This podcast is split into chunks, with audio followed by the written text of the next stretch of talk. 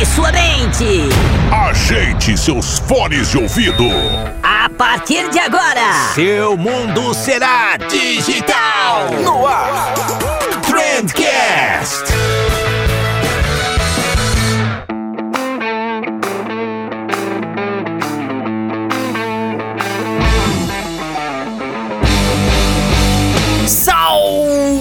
Excelentíssimo ouvinte, seja muito bem-vindo ao melhor podcast sobre comunicação e negócio que você já escutou na sua vida. Eu sou o Vinícius Gambetta, esse daqui é o Trendcast da agência de bolso e hoje a gente vai falar sobre ciência, um dos meus temas preferidos da vida. É, eu sempre falo aqui para vocês, né? Eu curto demais essa área, eu curto demais a área de negócios também. Então esse episódio talvez entre para minha para minha gama aí dos episódios preferidos porque ele une as duas coisas, cara. A gente vai falar sobre ciência alinhada aos negócios. Vamos fazer uma fusão aí de dois assuntos que são mega interessantes e que eu amo de paixão.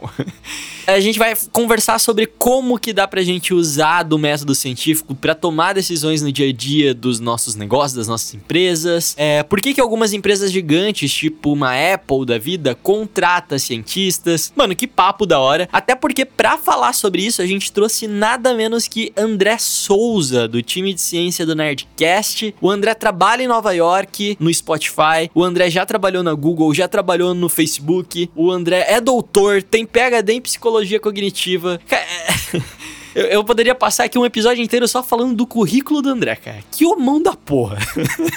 Cara, que honra ter tido esse papo. Eu acho que vocês vão curtir demais. E antes da gente escutar tudo que o André tem para ensinar pra gente, vale a pena lembrar que esse episódio, essa voz aveludada que vos fala, só chega até o ouvidinho de vocês graças ao apoio da MLabs, a melhor ferramenta para gestão de redes sociais que existe no mercado brasileiro, não tenho dúvidas. E a MLabs, por causa da crise do Covid e tal, tá com uma ação bem legal para ajudar pequenos negócios. Então, até o dia 1 de junho, as novas contas não pagam nada. Então, você pode ir lá testar, retestar, ver se o negócio faz sentido para você. E aí, se você curtir, você continua. Os planos são a partir de 4 reais e pouquinho por mês, 4,50, 4,60, não lembro direito agora, mas é, é menos que 5. É, e se você achar que não é para ti, o, o que eu acho bem difícil na real, mas se você achar que a MLabs não é pra ti, que não serve, enfim, se você prefere agendar as postagens na mão, que 4 reais por mês não, não vale o investimento, tá tudo certo também, a gente continua amigo, não tem problema. Mas pelo menos você testou e respondeu essa perguntinha que tava aí no teu coração, né? Então, o que, o que não dá é para você nunca ter testado MLabs e ficar na dúvida se o negócio vale a pena ou não. Então, vai lá, testa, não custa nada, literalmente não custa nada. www.mlabs.com.br E agora sim, merchan ok, introdução ok, as piadinhas de tiozão ok. Bora pro episódio.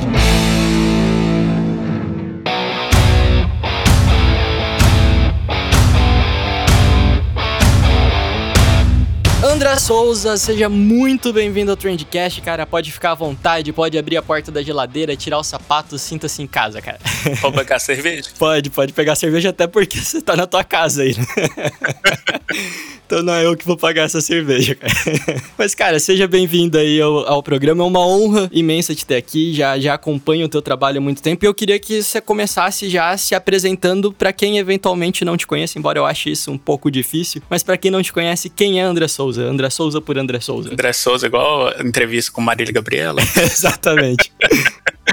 Cara, obrigado pelo, pelo convite para participar do podcast. E quem sou eu? Eu sou um pesquisador, é, cientista, na área de neurociência e psicologia cognitiva. Já venho trabalhando com isso desde sempre, sei lá, os últimos 15 anos da minha vida, tentando entender como que a mente funciona, como que acontecem as coisas na cabeça da gente, por que, que a gente faz as coisas que a gente faz, quais são as motivações, esse tipo de coisa. Eu tenho formação, eu sou de Belo Horizonte originalmente. Dá pra perceber. Então a minha formação, pelo sotaque. Uhum.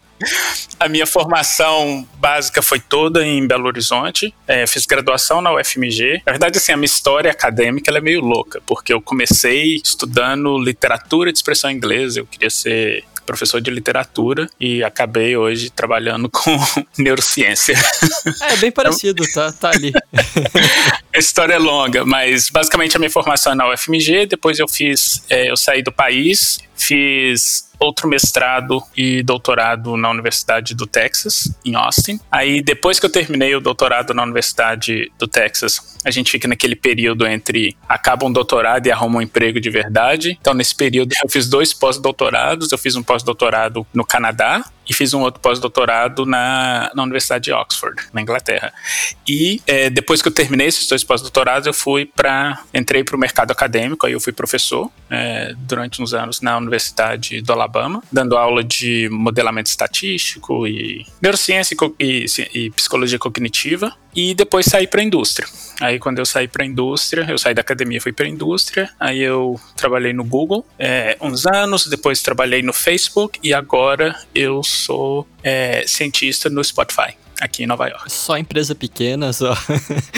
Cara, é, mas, é, mas é engraçado que eu falo que eu, eu, eu tô. É, eu tô diminuindo a escala, porque assim, né, o Google é esse mundo. O Google, quando eu saí do Google, o Google tava com, sei lá, 80 mil funcionários no mundo. Aí eu fui pro Facebook, Facebook, quando eu saí do Facebook, ele tava com 40 mil funcionários, e agora eu tô no Spotify, que a gente tem mais ou menos uns 6 mil. Ah, mas é coisa pouca ainda. Cara, mas é, só pra, pra quem quer saber mais da tua história e tal, eu acho que vale a pena aqui, vai estar tá linkado nesse episódio. Tem um Nerdcast inteiro contando essa tua trajetória aí, como é que você foi morar nos Estados Unidos e tal, que a gente não vai abordar tanto nesse episódio porque a gente não tem tempo, mas quem quiser escutar, eu acho que é o 460, né? Eu não lembro qual o número, mas é, se vai linkar, é bacana porque a, e, a, e a história é, é, legal e conta essa trajetória toda, como que eu fui sair lá da, da literatura, fui parar na, na neurociência.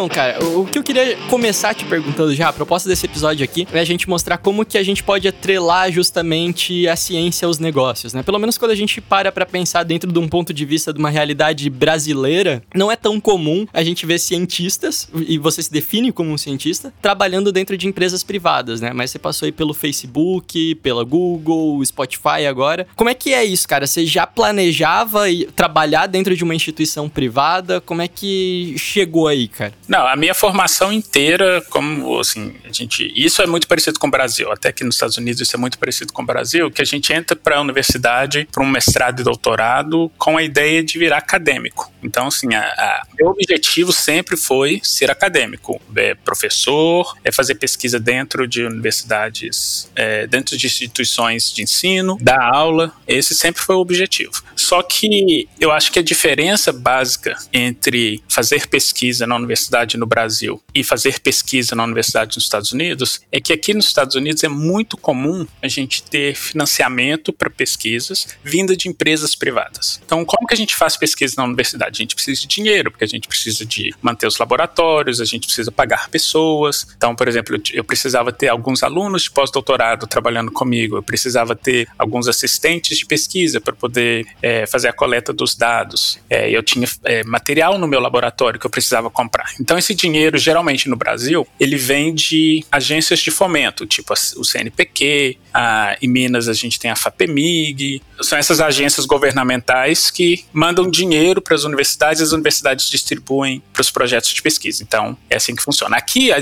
a gente tem isso também nos Estados Unidos, a gente tem agências como a NIH, que eles também fazem, são é, agências governamentais e que dão dinheiro. Mais uma coisa que a gente tem aqui é a empresa privada oferecendo financiamento. Então, você tem, eu vou dar um exemplo de quando eu estava no Facebook. A gente estava trabalhando diretamente com misinformation, com desinformação, e, e, a gente queria saber, por exemplo, o, que que os experts na área achavam, é, qual era a opinião dos experts da área e as pesquisas que tinham nessa área de desinformação. Então, o que que a gente fez? A gente separou uma grana dentro do nosso time de pesquisa e ofereceu essa grana para pesquisadores de universidades fazer pesquisas e entregar para a gente resultados que seriam válidos para as coisas que a gente está fazendo dentro da empresa. Ou seja, o Facebook estava financiando pesquisa acadêmica, o Google faz isso, a Comcast faz isso, a AT&T faz isso, todas as empresas privadas grandes elas têm financiamento de pesquisa. E isso cria uma porta de entrada muito boa e grande para pesquisadores de universidades que querem fazer esse pulo para a indústria, porque você acaba tendo uma exposição na indústria do trabalho, você acaba expondo na indústria o trabalho que você faz na academia, e isso acaba sendo atraente para as empresas privadas. E, e, essa é uma questão de tipo, a, a, empresa não necessariamente ela tem um time de cientistas, né? Eles patrocinam uma pesquisa, acho que dá para dizer assim. Mas no teu caso, você já tem uma equipe, como é que chega essas demandas, como é que chegam os teus experimentos hoje em dia e tal? Pois é, porque isso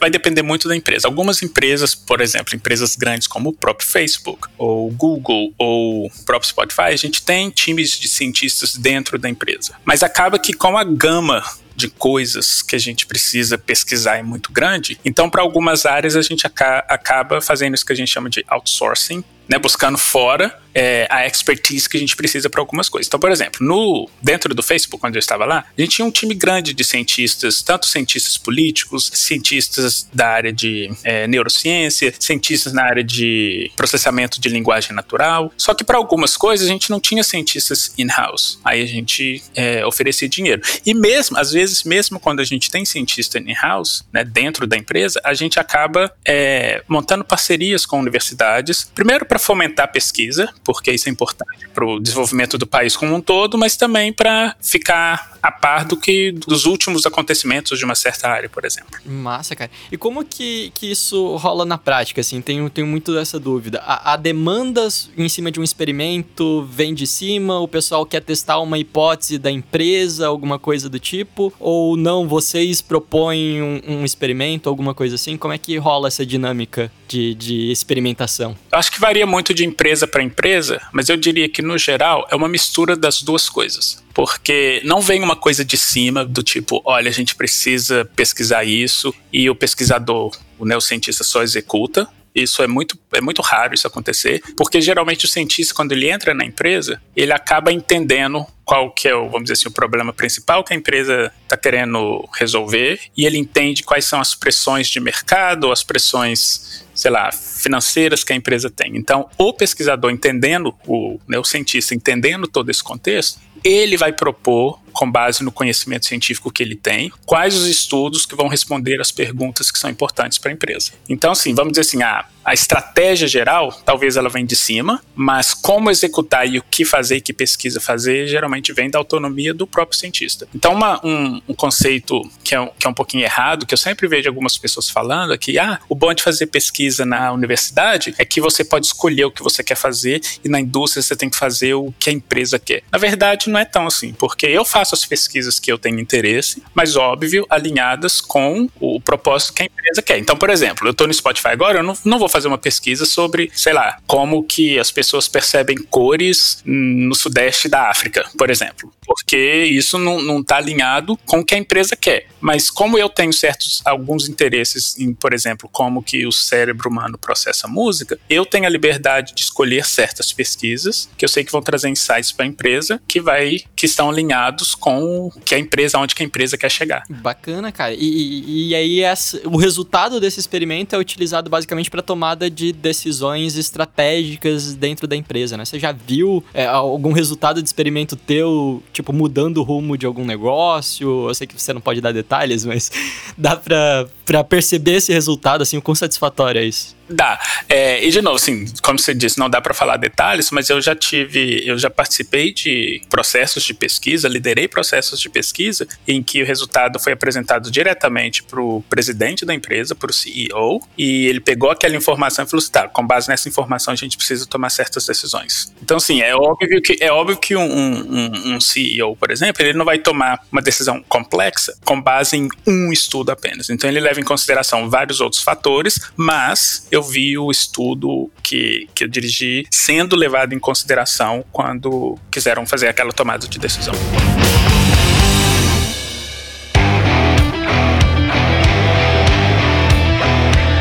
Minha cabeça explode, assim, toda vez que eu penso nisso, porque sempre que eu vou analisar, a gente trabalha com comunicação, né? Com marketing e tal. E eu sempre gosto de basear muito as minhas decisões dentro de, de um mínimo de ciência, né? Não sou um cara cientista nem nada do tipo, mas dentro de um estudo, de alguma coisa que tenha um mínimo de embasamento, eu acho que, que é fundamental, né? É, e aí eu queria te perguntar, cara, com relação ao método científico. Eu vejo, escuto muito todo mundo falar de método científico e tal. E o método que é utilizado lá para provar que a Terra Terra é esférica, que a Terra não é plana. É o mesmo método científico que a gente usa, por exemplo, para testar o comportamento de um usuário dentro de rede social. O método científico, ele é sempre igual? O que que, o que, que muda de uma ciência para outra? É tudo ciência ou não? Pois é, eu costumo sempre falar isso porque, como eu trabalho numa área que é considerada em algumas instituições, assim, uma área considerada assim de humanas, tipo psicologia, que não é considerada uma ciência exata, as pessoas perguntam assim: ah, psicologia é ciência ou não? Aí eu sempre falo o seguinte: o que define o que é ciência ou não é o método que a gente utiliza para fazer uma certa investigação. Então é isso que define o que é ciência. O método científico, a gente pode pensar no método científico como uma estrutura que você utiliza para buscar certas respostas só que essa estrutura, ela é um pouco maleável, você pode adaptar algumas coisas. Mas em termos bem gerais, e bem gerais mesmo, o que o método científico faz é o seguinte: você tem uma certa dúvida com relação a como alguma coisa acontece, você faz certas observações com relação àquela dúvida. A partir dessas observações, você monta algumas hipóteses sobre o porquê que aquilo está acontecendo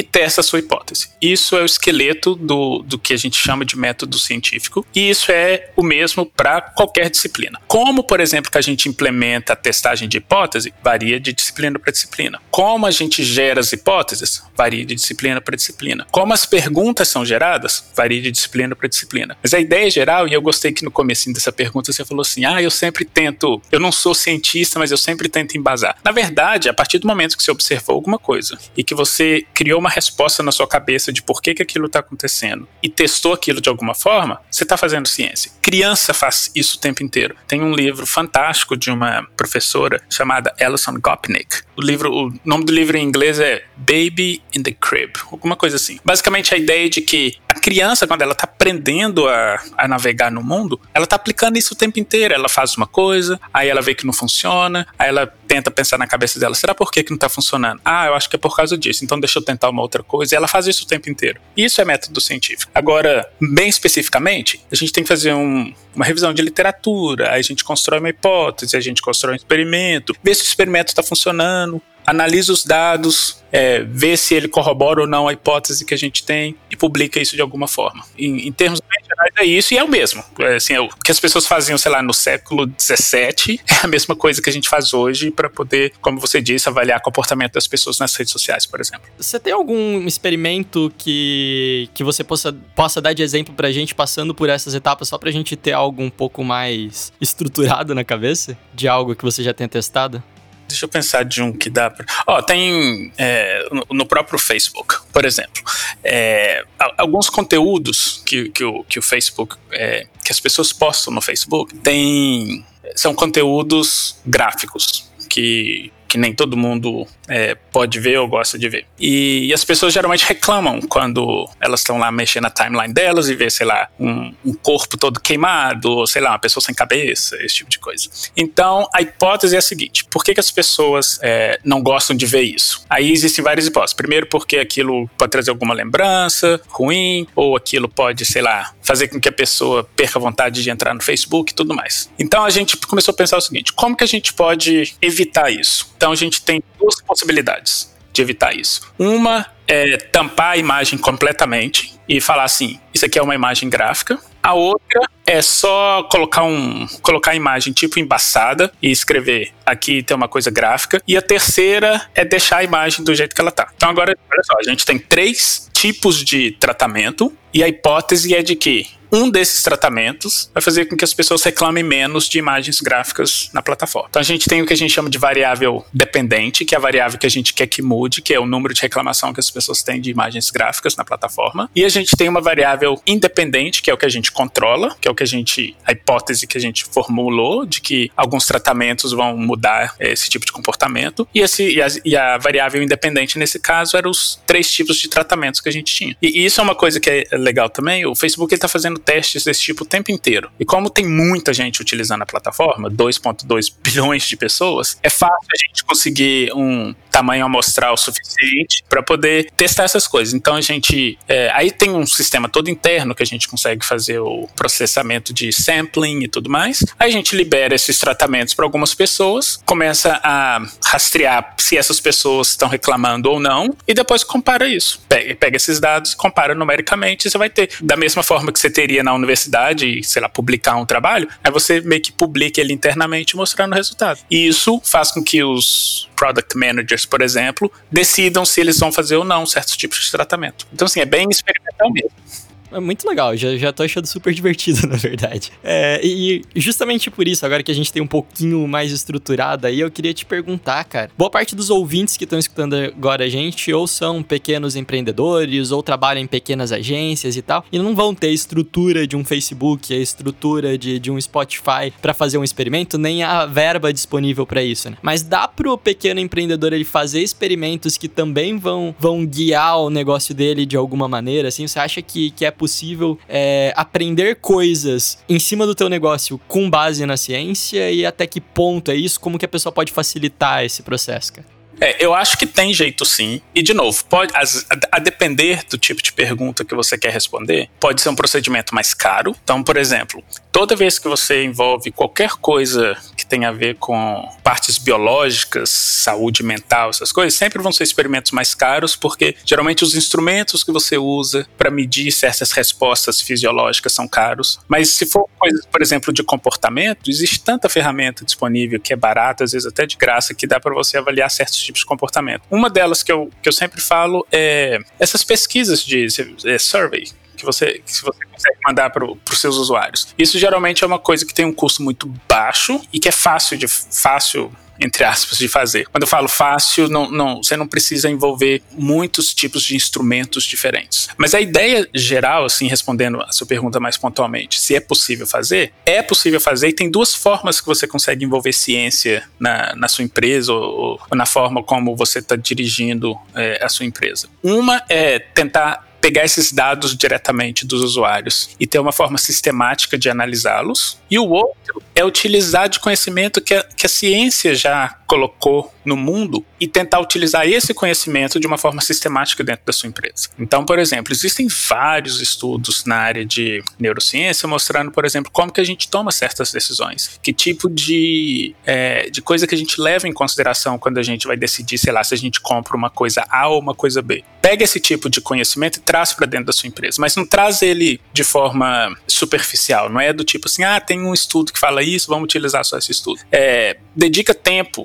de alguém da sua empresa ou seu próprio tempo para entender esses estudos, talvez traz uma consultoria, se for alguma coisa é, mais em conta, traz uma consultoria para dentro da sua empresa para poder te ajudar a entender esses resultados e começa a tomar decisões. Eu sempre falo o seguinte: se não para você fazer um experimento completo, tomar decisões com base em fatos é o, é o, é o mínimo que você tem que fazer. E quando eu falo com base fatos, é o seguinte: tenha pelo menos uma certa estrutura na sua empresa para poder coletar dados. Mesmo que você ainda não saiba como organizar esses dados inicialmente, colete esses dados. Tenha esses dados de forma que você consiga tomar alguma decisão com base em fatos e não com base em é, coisas mais subjetivas. Porque eu acho que esse que é o perigo. A gente confundir subjetividade com o que está realmente acontecendo, com a objetividade.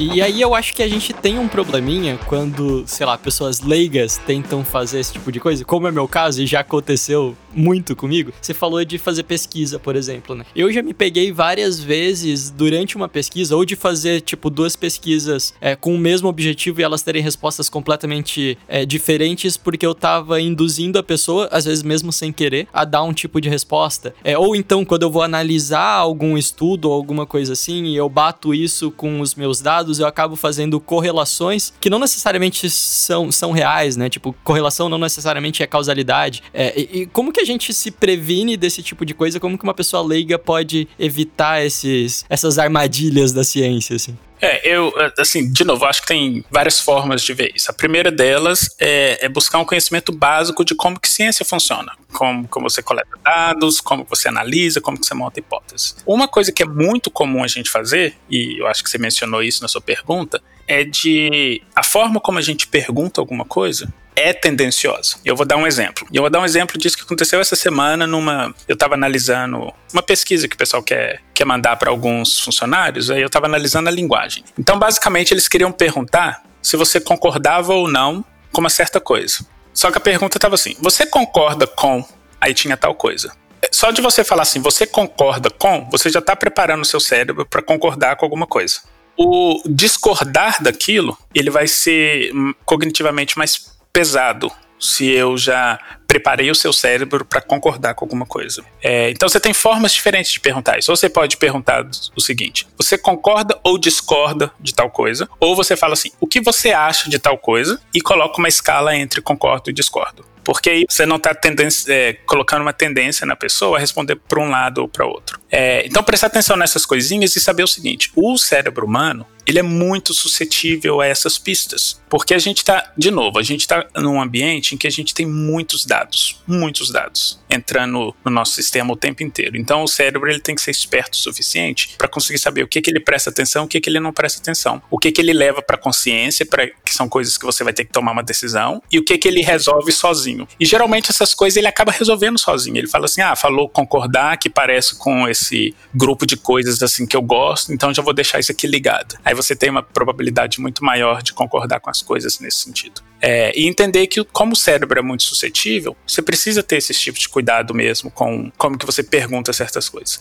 E o terceiro ponto é o seguinte: a nossa cognição ela é muito falha e a gente tem muito viés. Viés, o que, é um viés? Viés é basicamente quando a gente acha que uma coisa acontece de uma certa forma, mas que no fundo acontece de outra. Porque a gente tem uma percepção e no fundo a coisa acontece de outra forma. Isso é muito comum quando a gente está analisando dados, porque a gente tende a ver os dados de uma forma, porque a gente acredita naquilo, sem olhar os dados de uma forma objetiva. Como que a gente pode consertar esse tipo de coisa? Uma coisa que eu gosto de fazer, e se não for, por exemplo, dados confidenciais, pede uma pessoa que não conhece a sua hipótese, por exemplo, ou que não não sabe qual é a tendência que você tem para analisar os dados e pede ela para dar uma olhada nesses dados e ver o que, que ela entende desses dados, por exemplo uma pessoa que está fora desse, desse processo, porque a pessoa vai trazer uma certa objetividade para aquilo. E sempre, de novo, a gente tem uma tendência a colocar as coisas em certas caixinhas. O ideal é sair dessas caixinhas e ver a coisa como ela é. Mesmo se aquilo for contra o que você acha,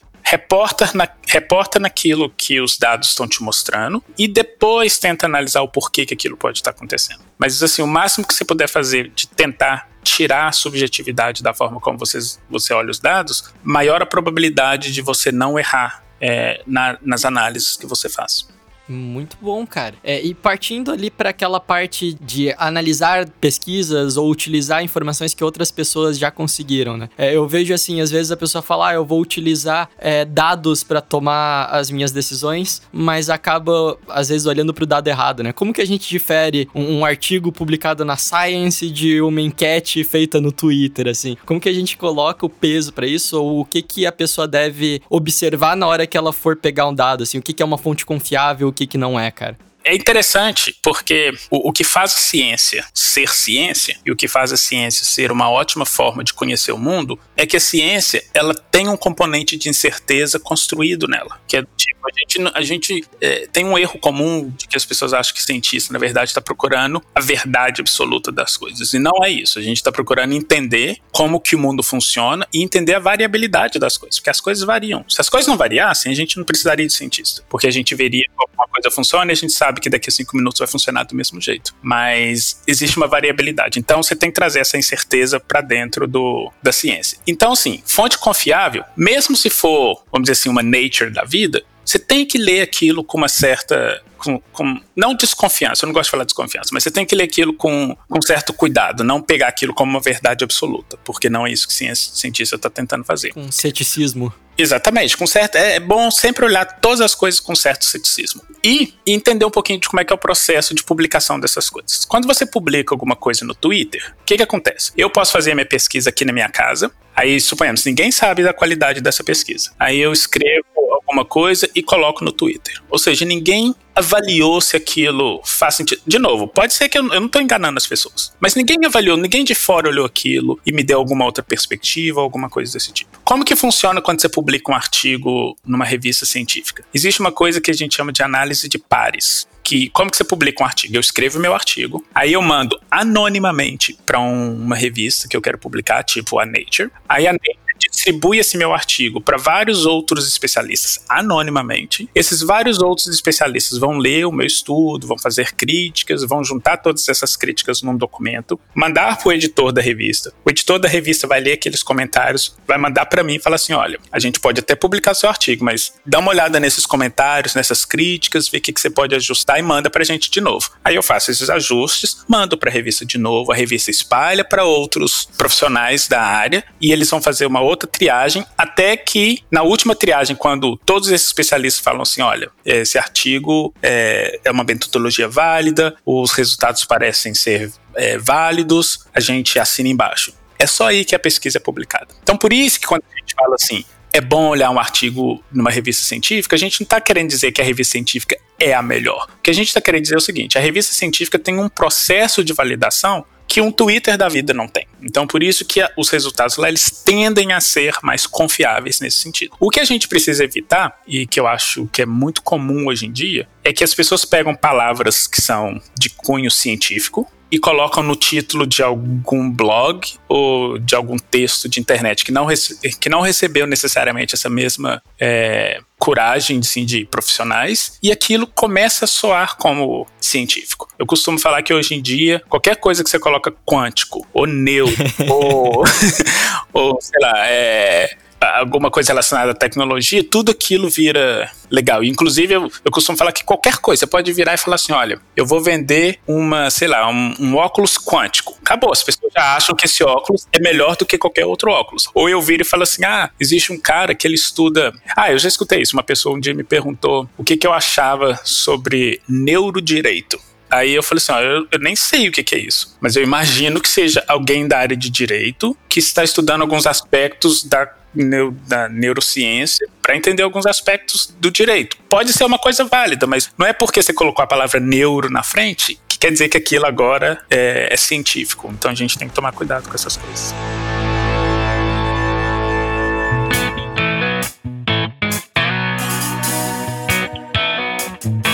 Então eu já vou emendar uma pergunta já justamente sobre isso, cara. É, eu trabalho na área do marketing dentro do marketing a gente tem o neuromarketing.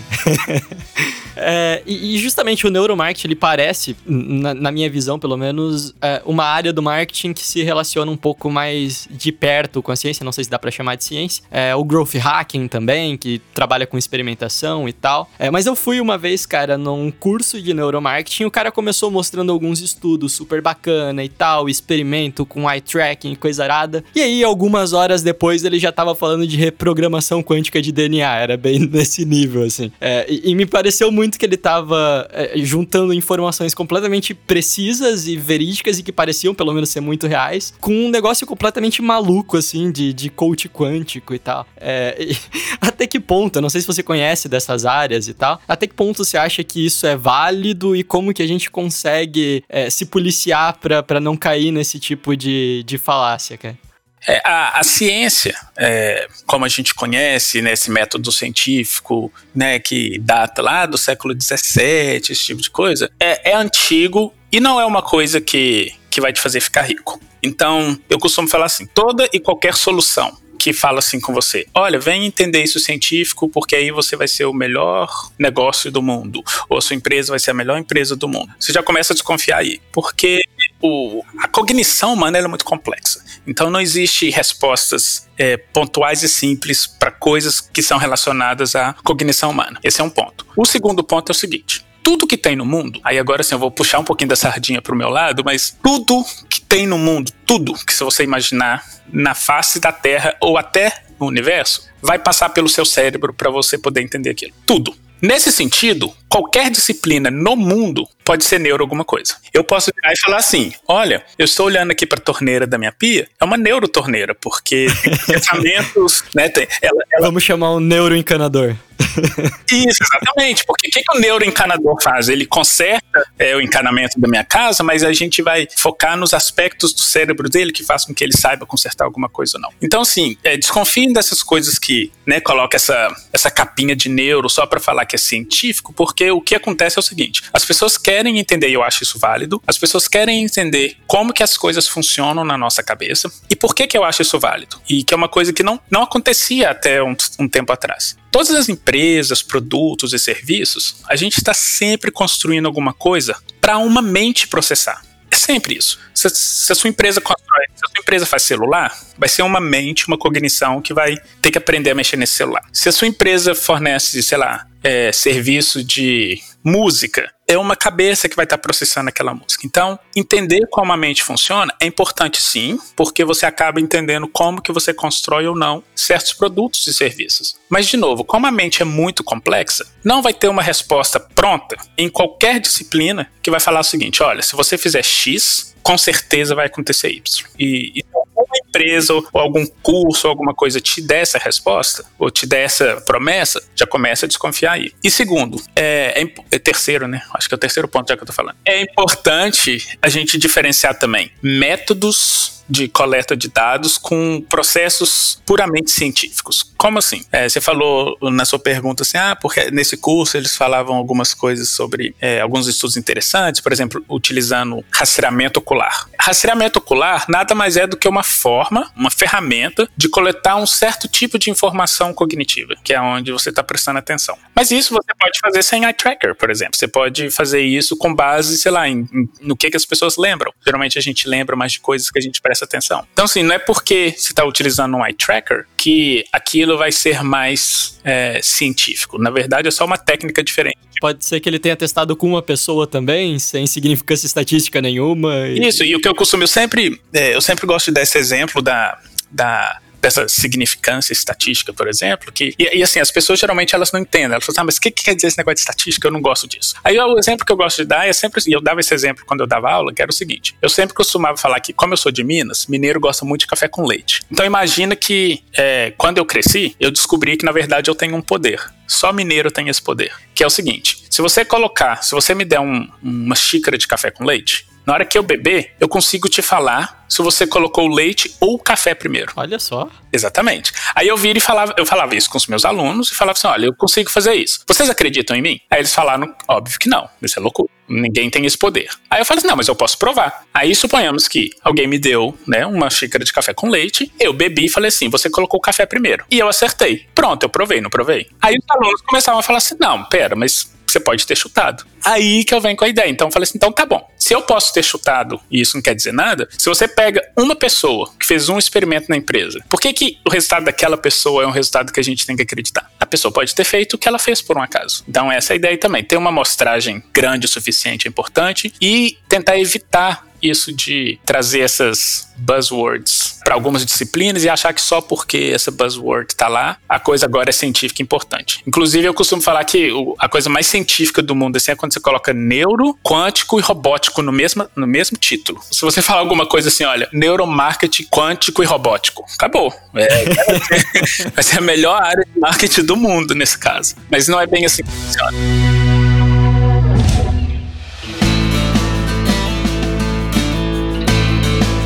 Mas só pra gente tocar nesse assunto aqui pra, pra fechar, então. Então, a reprogramação quântica de DNA, ela não é real, só pra, pra avisar a galera. não. Olha, a, a, a, essa área da física que a gente chama de física quântica, ela é, é engraçado porque ela, ela é pouco conhecida para gente que é leigo, mas ela é uma área muito bem estudada dentro da física. Ela ainda é pouco compreendida no geral dentro, até dentro da física, mas ela é estudada. Tem pessoas assim dedicando a vida para entender é, essa área e como para gente é uma coisa muito obscura, a gente tende a obscura e geralmente as pessoas que estudam isso são pessoas extremamente inteligentes. A gente gente tende. Aí, de novo, entra naquilo que eu falei de como que o nosso cérebro percebe as coisas, que não, são, que não é verdade. O nosso cérebro percebe aquilo como uma coisa mais importante e uma coisa factual, só porque a gente trouxe aquilo. Só para dar um exemplo de como que o nosso cérebro funciona com isso, é, teve um estudo que fez o seguinte: ele pegou duas, duas teorias é, na verdade, é a mesma teoria, uma teoria social. É, aí ele pegou essa teoria e explicou essa teoria em termos, só em termos linguísticos, falando uma coisa do tipo assim: ah, as pessoas que geralmente convivem com outras costumam fazer tal coisa, com base no nosso Na segunda, pro segundo grupo, eles pegaram essa mesma teoria e falaram o seguinte: algumas pessoas convivem com outras pessoas de outro grupo segundo a nossa teoria que foi baseada nessa fórmula matemática. E coloca uma fórmula matemática assim, nada a ver. E deram isso para duas pessoas falando assim: ah, qual, for, qual teoria é mais científica e qual vocês acreditam mais? As pessoas iam para a teoria que mostrava uma fórmula matemática. Aí depois você perguntava para as pessoas: você entendeu a fórmula? Não. Você entendeu qual que foi a ligação da fórmula com a teoria? Não. Mas só o fato de ter aquela fórmula dentro da explicação da teoria faz com que as pessoas percebam aquilo como mais científico. E eu acho que isso vem de histórico, porque a gente tende a achar que ciência exata é mais científico e tudo mais. Mas não é bem assim. Isso engana o nosso cérebro. Então, é só a gente ficar atento a esse tipo de, de falácia que engana o nosso cérebro o tempo inteiro. Tem um vídeo muito bom do, do Caio Gomes, que é físico, reagindo a um vídeo de um coach quântico no YouTube, que é muito bom, cara. Recomendo pra todo mundo. Pois é, assista. André, cara, brigadão por ter participado. Pode voltar sempre que quiser. Tem, tem cerveja na geladeira aí, cara. brigadão mesmo por ter participado. Foi sensacional e valeu mesmo, cara. cara, obrigado, brigadão pelo convite e, e alguma dúvida que o pessoal tiver pode colocar meu Twitter no link aí. Pode entrar em contato que, que eu puder ajudar, eu ajudo. Arroba André Souza o que, cara? É arroba André L.E. Souza. Beleza. E teu Instagram? O Instagram é o André L.E. Souza. Só colocar um O na frente. Fechou. Todos os links estão na descrição também. Valeu, André. Brigadão, cara. Se cuida aí, lava as mãos, fica em casa. Valeu, um abraço. Falou.